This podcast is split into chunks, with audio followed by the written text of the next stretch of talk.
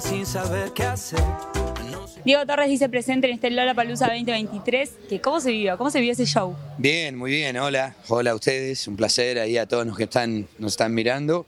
Y realmente fue una, una tarde, noche hermosa, la energía de la gente, el clima, los vientos, las nubes negras que pasaron, que hicieron que todo sea como más épico, ¿no? Todos rezando, cada uno a su religión, hasta los ateos estaban pidiendo, eh, a los dioses, a lo que sea. Así que realmente fue una, una tarde hermosa, ver un montón de gente joven cantando las canciones. Es como que viajaba en el tiempo diciendo, wow, no puede ser que yo tenga 28 años y esta gente sepa las canciones mías. Pero bueno, Increíble. increíble, increíble. Ahora, Diego, ¿qué estás pensando? Porque recién me decías viajaba en el tiempo. Eh, ¿qué, qué estás pensando cuando estás ahí arriba?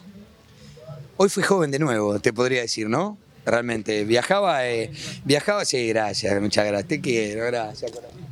Eh, no, de, de verdad yo creo que tengo un espíritu joven y que moriré con un espíritu joven porque esa es mi esencia, ¿no? Más allá de los achaques de la vida.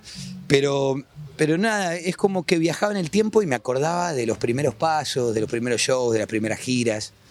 Eh, creo que eso fue, ¿no? Recibir tanto amor, amor del bueno, energía, familias enteras, padres que levantaban a sus hijos, hijos, hijas, novios, novias, qué sé yo, me parece que, que vivir esa, esa libertad, esa cosa sin prejuicio, me parece que es muy bueno el, mundo de hoy que nos ofrece un amor ¿no? este, que, que vuela, sincero, y, eso, eso lo tomo, me parece que es parte de los buenos signos de los cambios del tiempo, ¿no?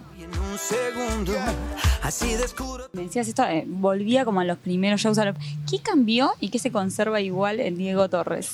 Antes de subirse a un escenario, incluso estando en un escenario.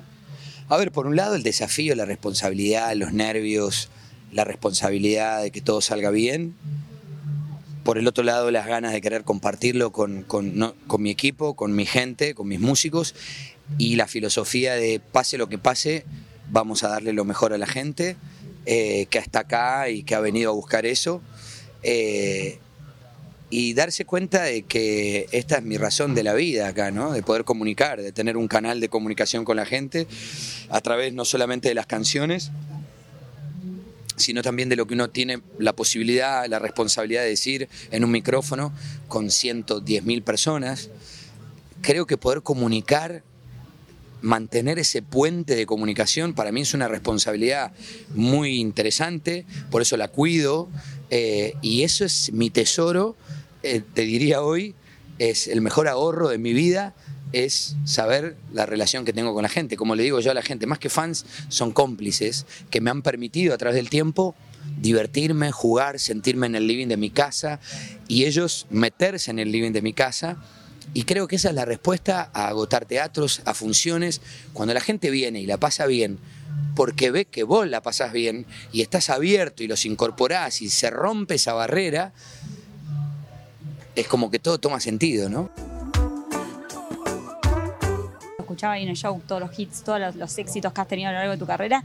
¿Esos sueños se van renovando igual? Digo, con todo lo logrado ya, con todo el bagaje de éxito. Y sí, porque el fuego sagrado, llamémosle, nunca se apaga, ¿no? Y ahora que estoy por lanzar una canción nueva que se llama Parece Mentira, eh, estoy como si fuera mi primera canción y el desafío y el cuidado y el detalle y hasta último momento yo que soy un obsesivo, ¿viste?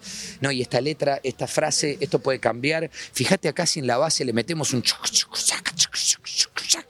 y acá este corte, no, pero la guitarra, o sea, estoy con el ingeniero de mezcla diciendo, no, pará, pará, final. Entonces el compromiso, la pasión es la misma y, y bueno, y- y la ilusión de que la gente reciba la canción, la haga propia. Por eso yo creo que a veces explicar las canciones rompe la magia. Es como que yo te doy un libro y vos léelo, interpretá vos lo que quieras del libro y si querés después intercambiamos ideas, ¿no? ¿Y cuándo una canción está terminada? Porque recién me decías esto de me, Hay un- detalle, el coso. Hay un dicho que dice que las canciones no se terminan, Abandona.